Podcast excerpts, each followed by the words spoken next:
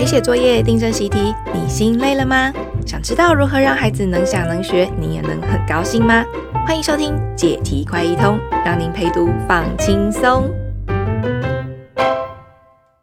Hello，各位亲爱的听众朋友，欢迎来到解题快一通。我是暑假不用陪写作业的培瑜，我是暑假要一直玩的小芬。哦，那小芬，那我们今天在这里解题快一通，可以来陪听众们玩什么呢？对呀，我们呢、啊、要玩一个，虽然在生活中很生活中很常见哦，但是呃很有意思的东西，就是镜子哦。因为找小芬来，一定是要来讲讲跟数理科学相关的。那不解题也脱离课本，嗯、那来玩镜子可以来做实验吗？还是对对，在动手做些什么之前呢，我们先想想哦，因为每个人都照过镜子。那小时候啊，我们有没有曾经对镜子哦有特别去注意想过些什么？呃，是在是指在没有上过任何科学课哦，解释镜子的道理之前，我们看镜子应该会有一些思考跟想象吧？哦。对耶，就说说家里的小孩好了。嗯、我记得他一两岁的时候开始可以自由活动，他就会在那个镜子前面停好久好久。对，那那镜子里那是谁呀、啊？对，他是什么？对，动来动去，摸来摸去，然后去感觉那个冰冰凉凉的那个平面，会去碰它。对，哦，但是又碰了，又就是冰冰凉凉而已，好像那个人也跟你开玩笑似的。嗯，手碰手，但是。他在哪里、啊？对，好像在跟镜子玩。对对对，所以好像透过看镜子，哎，慢慢又知道说那是我。这可能是我们呃每个人，嗯，可能有机会走过的路。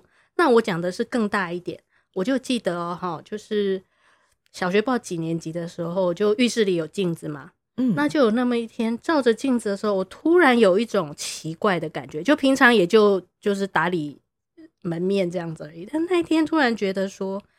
哎，镜子到底是怎么照出我的影像的？哦，那它又不是像照片里面静态画面，因为我们都知道，我刷牙它就刷牙，嗯啊，我做鬼脸它就做鬼脸，我怎么做它就跟着怎么动，我还没办法教它不要跟呢。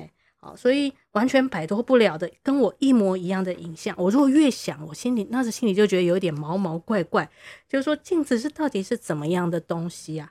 那里面的人真的跟我一模一样吗？不过我们也都知道，嗯，就如果我身上穿的衣服刚好有字，我们也就会注意到说有那么一个差别是左右相反。但镜子里的我实在跟本人我好像也太像了吧？嗯嗯，有点毛骨悚然的感觉，好像是不是那个镜子后面是另外一个我的感觉？对，然后他从 哪里来的？我会突然觉得我一无所知哦，嗯、然后。啊，这个镜子绝对不普通，所以从一旦有这个意识，就觉得镜子很像有魔力啊。我想这个应该也是自从有了镜子之后，大家也听过一些什么传说、啊、鬼故事，哦、半夜十二点 对着镜子削苹果就会看到什么的那种，就很多乱七八糟的东西，还包括故事里有所谓的照妖镜，好像镜子很厉害，可以照出你的原型啊。嗯、所以呢，这也反映了，就是说故事的人就充分利用了。掌握到人觉得镜子很特别、很诡异哦啊，一个共通的心理。对对对，那既然如此，我们就会有强烈的好奇哦。所以就科学面来讲，我们就是想要追问嘛。那我们会看着镜中的这个影像，我们会问什么问题呢？嗯，你是谁？你是谁？你在那里做什么？他也问你一个，你是谁？对，你在那里做什么？为什么要学我？对，好，所以我们大概还是会对于说这个一模一样，嗯、会觉得说怎么你为什么要学我？我们怎么会一模一样呢？其实我们也就是要问说镜中的影像是怎么产生的？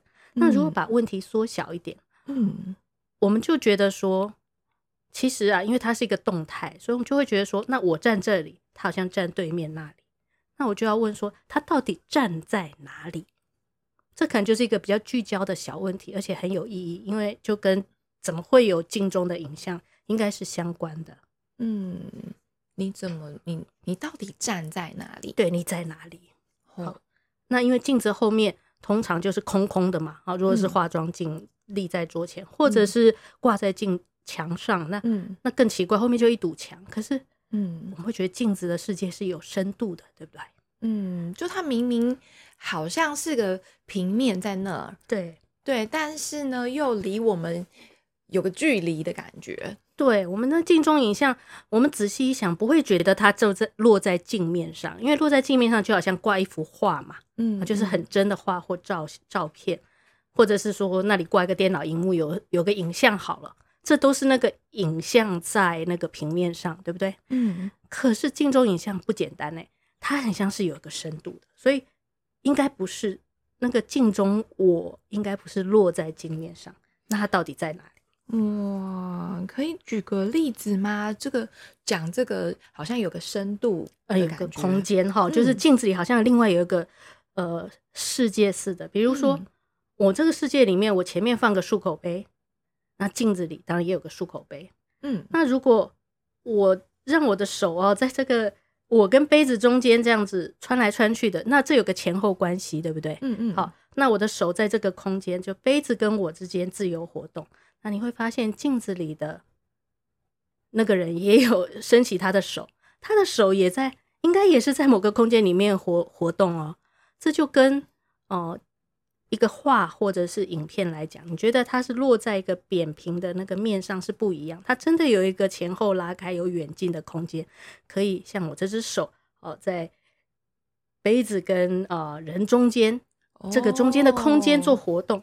这样说好了，如果是个画的话，感觉是平面的、凸低的。对。但是呢，在镜子，你又就是看着那个镜子里面的手，呃，就是我跟杯子中间的那个手在动来动去，那感觉就有个有个地方可以活动嘛，有个地方可以活动。对。然后它是呃落在外头，还是在中间被挡住，我看不到什么，就这样子穿梭，跟真实的世界没有什么两样。那讲更。如果更呃更会观察的话，就是说我看到镜子里的东西在那里。如果我拿起一支签字笔，我给它做记号。嗯、如果它在镜面上，我是不是就可以标定出？我这样看过去，我就拿一支笔在那边标。比如说，诶，我的这个牙刷啊，就标一个小小的，我的牙刷头在这里。嗯，好，给它标上去。嗯，那如果是画的话，哈，就是它已经被我定位在那里，牙刷头，对不对？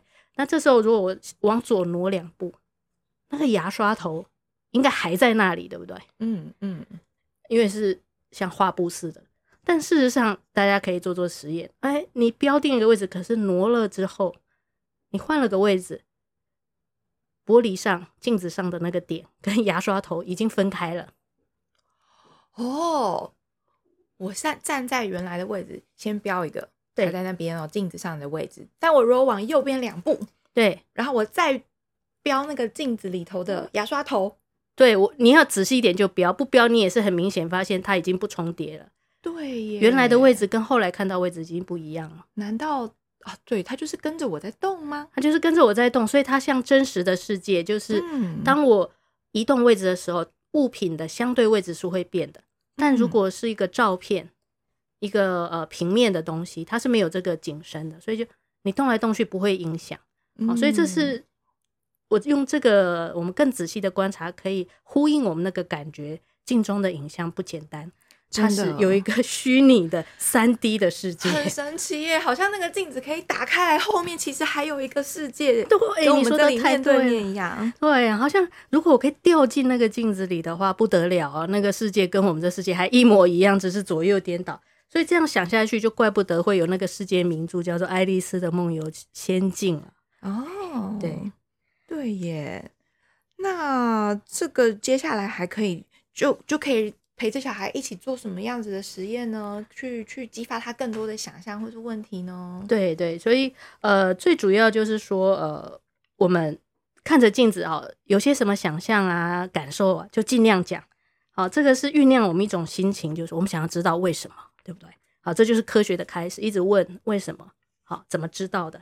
那所以我就想要问，刚刚聚焦一个比较简单的问题，就是说镜子里面的影像到底在哪里？好像有那个另外一个世界，那在那个世界里，镜子的影像落在哪里？所以呢，嗯，我们让小孩有这种好奇，然后很想要知道他在哪里这种心情，如果我们可以引出来，那我们就很成功。好，为什么？呃，有一句名言，大家可以放心里，叫做“问题比答案重要”。就他的好奇心被挑起来，他问了一个镜影到底在哪里？这个好问题哦。那他就想要去追寻答案。所以我们知道写在书上那些都是因为先有一个好问题，有人去研究，然后得到一个答案。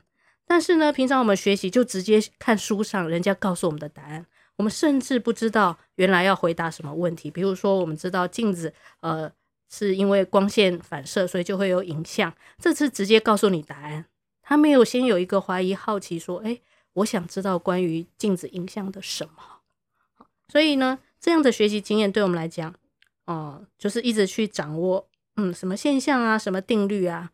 啊，现在这一类的科学书是很多，就是百科式的、资讯式的，以至于小博士类的哈，就是我是科学小博士，代表我记得东西很多。但真正的科学精神应该是让小孩能够问出好问题，能够试着自己去想想看，呃，从那个问题出发啊，自己可以胡搞瞎搞这样子。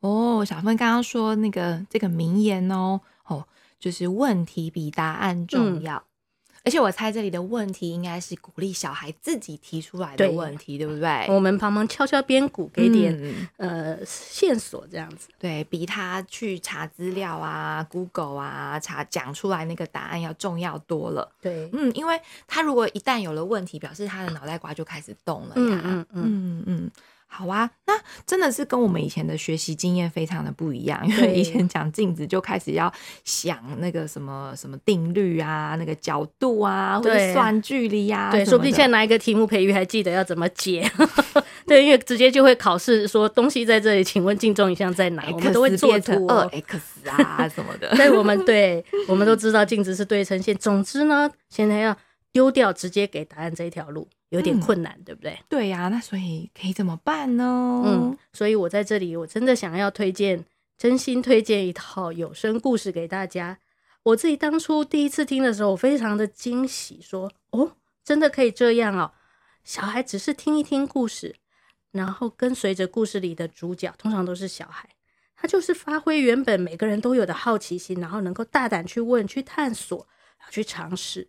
慢慢的呢，诶，这故事的主角就发现了事情的真相，想到了事情的深处，甚至呢，把一些科学的道理给想清楚。那我好喜欢这样的故事，所以暑假期间心情轻松啊，那让孩子们听听故事，听完他可以自己多想一想。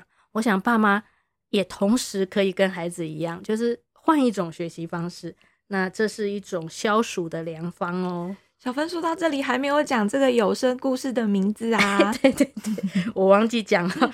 家里的森林小学，一般我们就直接说它是家森呐，哈，就是它有很多让孩子头脑动起来、想象力飞起来的故事哦。那里面特别的是，有一些科学主题也变成从来孩子从来没听过的故事哦。那呃，我们希望说，呃，以今天我讲的镜子的例子，其实在家森里面有四篇。篇名叫《小英的故事》。好，那第一段就是标题叫“眼光与视线”，嗯，就是诶、欸，我们为什么会看到啊？那他还讲了希腊神话里面那个蛇发女妖美杜莎，很好听哦。那就是古人对于我是怎么看到的一种想象。那接着有四篇嘛，就讲讲水底硬币啊，光线原来会转弯哦，然后一路就讲到关于镜子的问题。所以我推荐这套故事其中的。小英的故事，哇，听起来就是很跨领域耶，因为要讲什么科学啊，镜子的影像，但却从那个梅杜莎开始讲起哦。然后水底硬币听起来就是那个啊、呃，要看水里会有光线折射这件事吧？是是是，哇，一共有四篇故事，对，真的很特别耶。对，而且它还配有古典音乐哦。如果说呃，我们希望孩子那个很放松。然后多一点美感，就是学科学算是理性，可是这种故事啊、音乐是文学上面美感方面的陶冶哦，所以它是整个融合在一起的。好，嗯、那我还是回到我们科学的 这个我们原来想的问题啊。假如我们听小英的故事啊，那关于这个呃镜子的影像在哪里啊？我就借用一下故事里的想法。好，这个小英呢，她刚开始就也是先讲了一段，说她竟然发现自己跌到镜子里哦。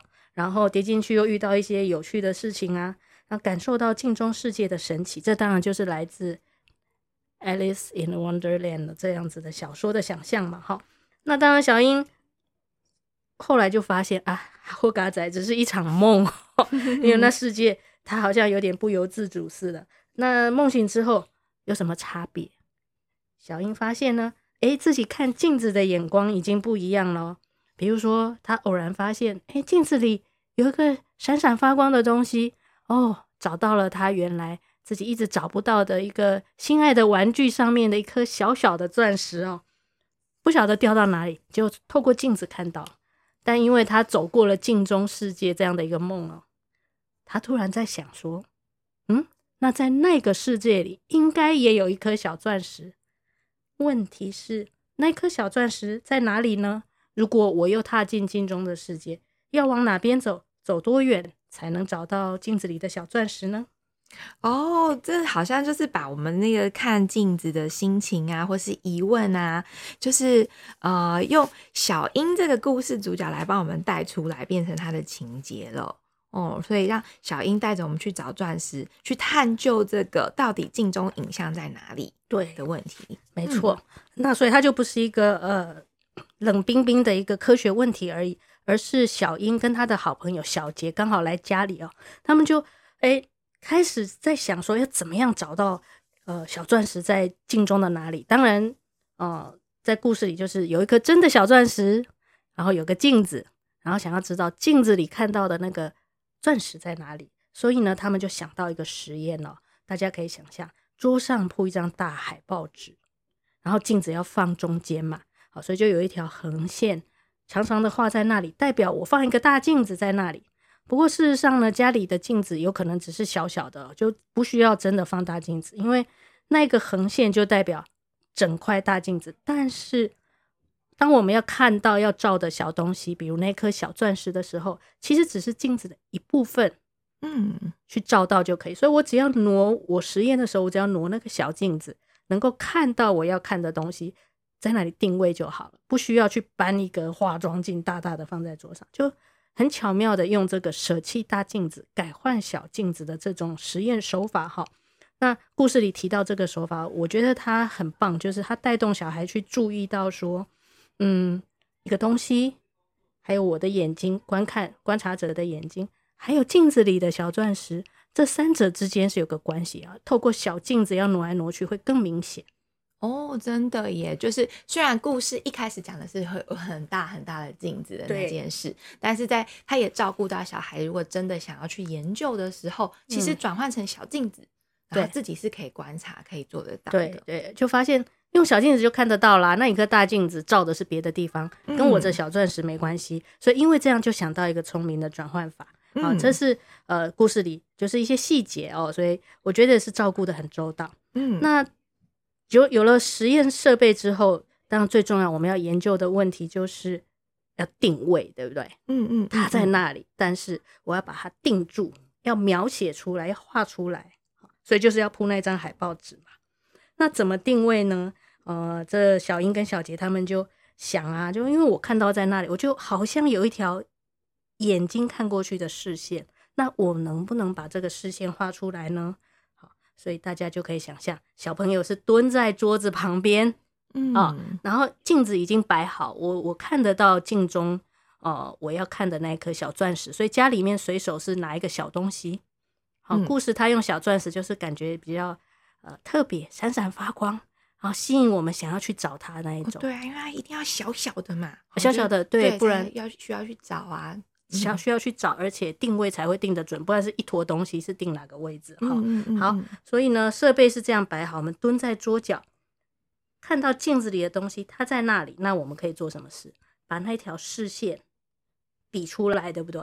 嗯，好，用简单的瞄准的方式哦，就是瞄准了，然后那条视线呢，拿一个尺把它画出来，在海报上就会有一条线，嗯、然后线的这一端是眼睛的位置。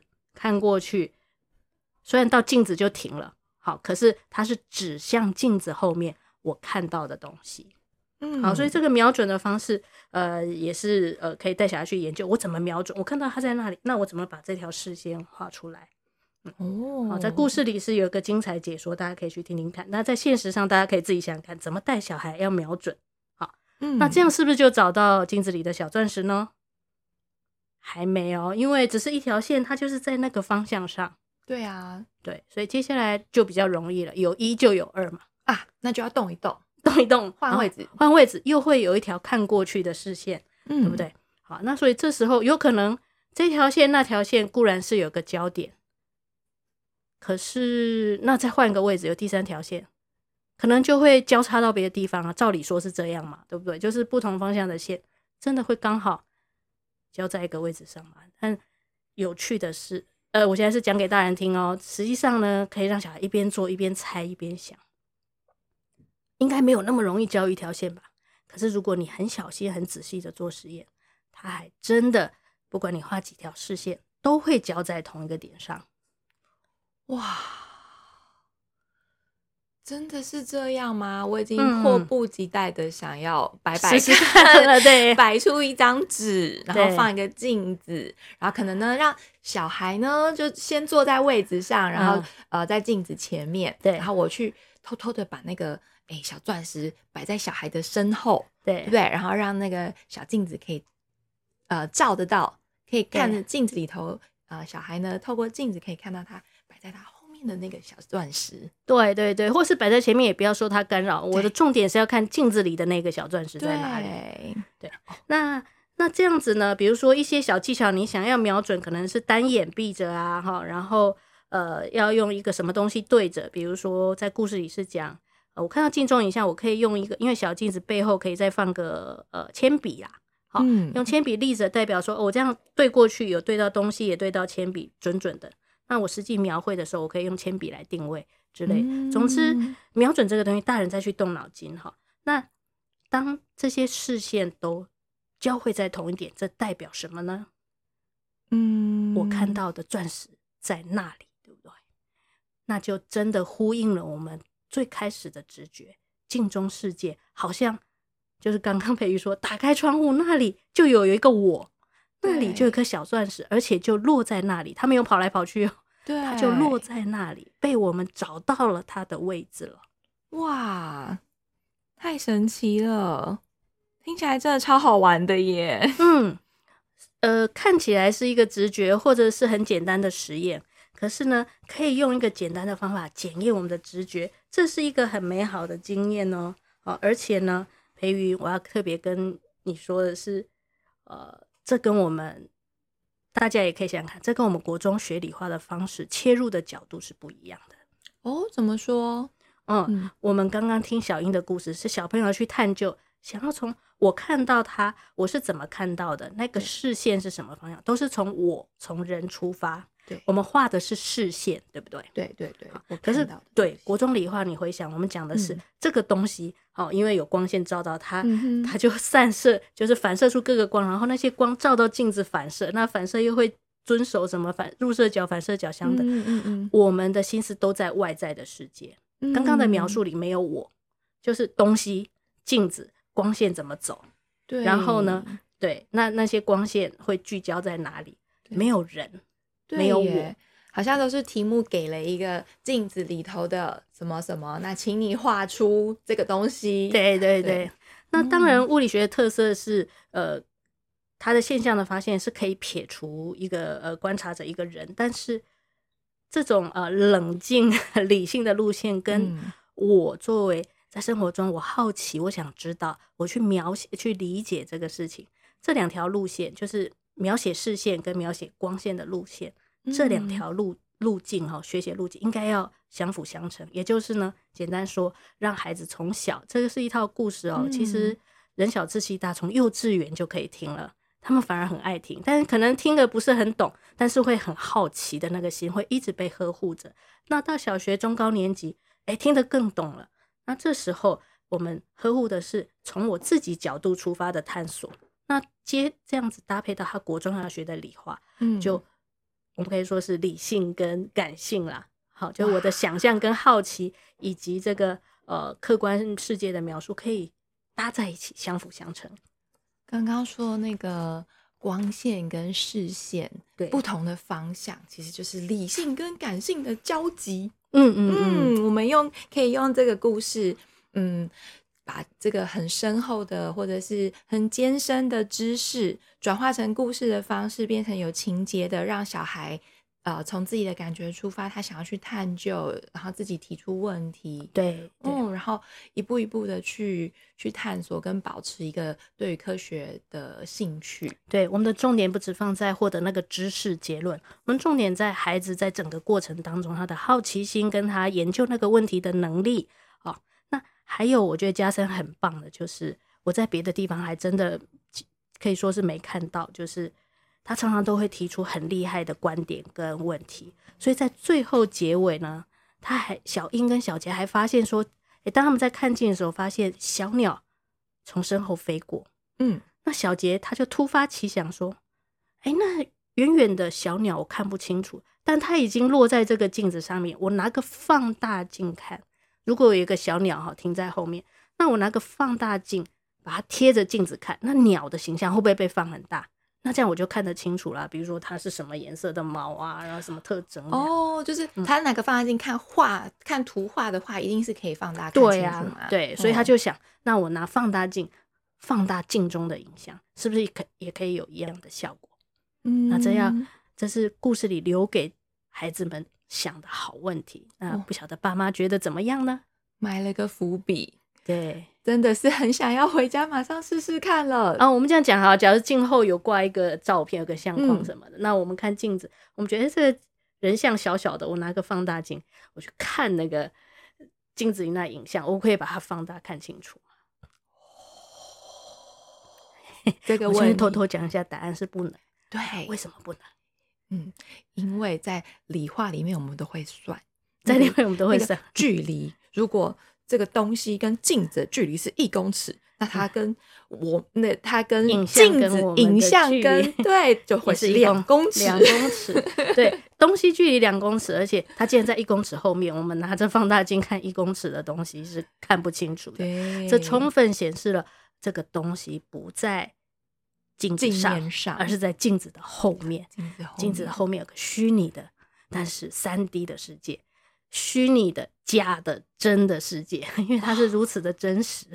假的、真的世界跟真的、假的世界是如此之真实的假的世界，真真假假。所以你看，科学是这么的理性，但是呃，流传了这么多、这么多的故事，像《爱丽丝梦游仙境》一样。对，嗯，其实这就是它一定带给人有一个共同的感觉跟经验。对对，嗯，所以希望大家喜欢。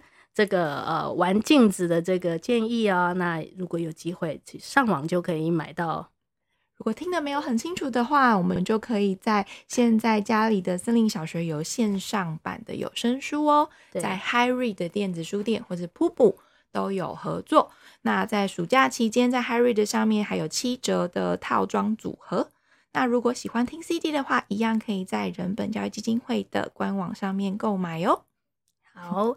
呃，一套一套的买，就是可以先买小英的故事给孩子听，爸妈跟小孩一起听。希望大家更喜欢科学，在生活中发现这个世界的自然的奥秘。想要听更多，或者是做实验有什么好玩的发现，都欢迎留言给我们哦。下次见喽，拜拜，拜拜。